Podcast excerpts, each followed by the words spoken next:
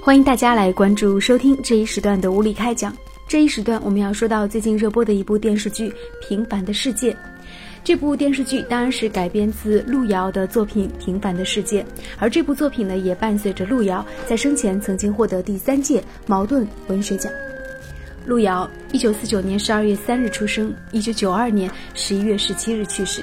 这个作家，他短暂的一生只活了四十二年。但是路遥的人生经历其实就是一部平凡的世界。说实话，《平凡世界》在后期接受媒体专访的时候，我记得路遥曾经说过，他其实写的就是他自己的人生经历。路遥，中国当代的作家，生于陕西清莲县一个世代农民家庭。他的代表作《平凡的世界》以恢宏气势和史诗般的风格，全景展现了。中国城市乡村在城乡一体化改革创业时期人们的思想情感的巨大变迁，这部作品呢是获得了第三届茅盾文学奖。而路遥后来呢是因为肝病早逝，年仅四十二岁。路遥出生在农村，他的写作素材也是来自于农村的生活。尽管在后来，路遥也是被推上神坛，成为神一般的作家。但是他始终认为自己是一个农民血统的儿子，是既带着农村味又带着城市味的人。他也坚信，人生最大的幸福也许是在于创作的过程，而不在于那个结果。所以，他认为只有在无比沉重的劳动中，人才能够活得更为充实。他始终认为，去感受这种生命当中的乡愁。和沉重感的去感受生活，那么内心才会沉淀入创作的时期。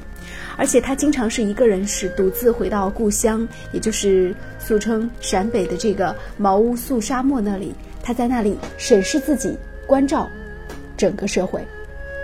路遥的《平凡的世界》这部小说可以说写的是他自己个人的一个人生自传，其中写到的孙少平、孙少安兄弟两个人。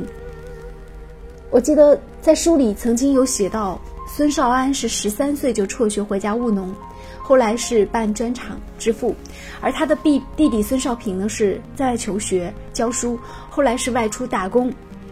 最印象深刻、写的最深刻的一段经历是，他后来成了一个煤矿工人啊，而且，其实最后这部小说也是悲剧来收场的，通过两条人生轨迹的曲折。延伸反映了当时农民的一个生存际遇，也突出的是孙少平外出谋生的一个艰难。其实剧中的更重要的主人公虽然写的是兄弟两个人，但是最重要的笔墨当然是放在孙少平的身上，而孙少平本身也是路遥的一个缩影。最近呢，路遥又热了起来，因为毛卫宁导演是将他的这部巨作。平凡的世界改编成了电视连续剧，而且已经是第二次改编了。他说，翻拍经典的意义在于对于这位作家再度的回响。其实我们还是挺感谢这位毛导演的。但剧中呢，其实我觉得没有办法再回到一九七五年那个年代了。剧中一开始写的是一九七五年，但是实际上，我觉得整个电影看下来的话，就整部电视剧看下来，可能很多人会和我有相同的感受，就剧中的。这些年轻的演员，他们其实是很难再找到那个年代的年轻人身上的那一股子劲了，很难很难。而导演也恰恰不是那个年代的，换张艺谋来导，可能《平凡的世界》会拍的更像那个年代的事儿一样。让我想起另外一部电影，张艺谋曾经拍过的《老井》，还有《活着》，这似乎是更像是陕西人的电影，陕西人风格的这种艺术创作和讲述故事的这种风格。他们既倔强，同时他们又有点类似于库藤老树婚姻啊的那种感觉。但是这部电视剧其实有一些劲儿是没有能够特别好的拍出来，而且剧中人物一会儿陕西话，一会儿这个普通话，方言又说的不是特别地道。呃，姑娘呢似乎又是显得太过漂亮，整个的。已经不太像路遥曾经在书里描写的那个年代了。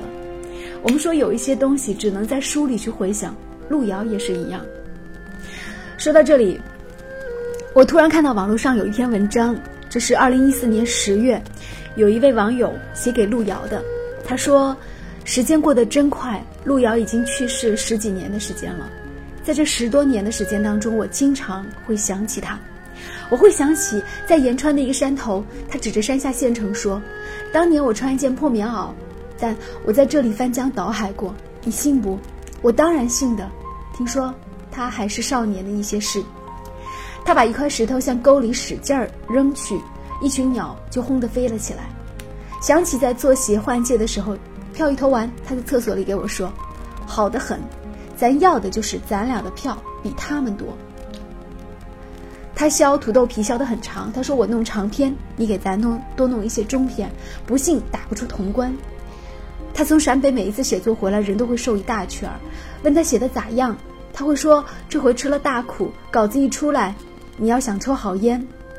想起平凡世界，说起路遥，让我想起陕西作家们经常聚在一起说的一段话，他们会在一起怀想。如果路遥还在，会是什么样子呢？然后大家会说他肯定会写出更多作品，当然也会做出更多让人咋舌的事情。有人说路遥是累死的，因为他曾经写过早晨从中午开始的书。有人说路遥是穷死的，因为他死的时候还欠人好几万块钱呢。但那个年代似乎也都穷。不过就是在那个年代里，路遥虽然说总是穿得很一般，可是。他在陕西作家当中是一直猛抽那种高档烟、喝咖啡，而且为了给女儿吃西餐而满城跑遍的那种作家。我们今天看这部作品，回想路遥，无论他拍的怎么样，我相信很多人看到这部作品还是内心高兴的，因为路遥，我们一直一直都记着你。